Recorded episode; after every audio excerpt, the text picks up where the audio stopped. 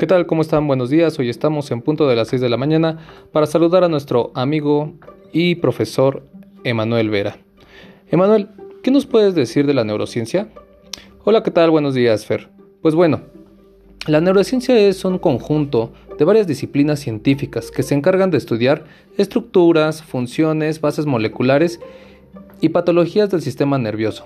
Es decir, la neurociencia se encarga del estudio de los diferentes elementos que forman el sistema nervioso y de la interacción entre ellas.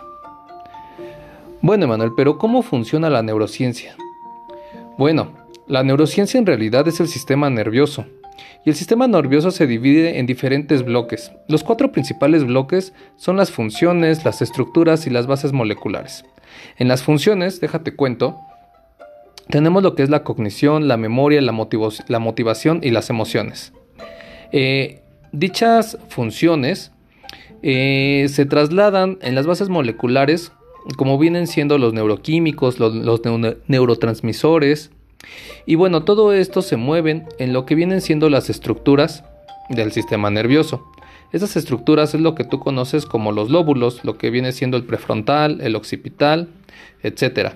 Y bueno, cuando en estas estructuras, en estas funciones y en estas bases moleculares no este, algo está fallando, pues bueno, a partir de ahí vienen las patologías, que es cuando alguna de las funciones está dañada y que es lo que conocemos como las enfermedades, lo que viene siendo el Alzheimer, la esquizofrenia, etc. Ok, Emanuel, pero tú qué nos puedes decir de la neurociencia con la educación? Ah, ok, Fer, pues es muy importante porque en la educación la neurociencia tiene eh, cosas, ¿cómo te lo puedo decir? Sumamente complejas e importantes, valga la redundancia. Por ejemplo, un conocimiento nuevo para los chicos, para que realmente pueda eh, ser un conocimiento, se debe de anclar a un conocimiento anterior. De acuerdo con lo que nos comentaba David Ausbel, ¿no? Lo que viene siendo el aprendizaje significativo. Entonces, para que pueda ser un aprendizaje realmente significativo, el conocimiento viene y se ancla al conocimiento que ya tienes previo.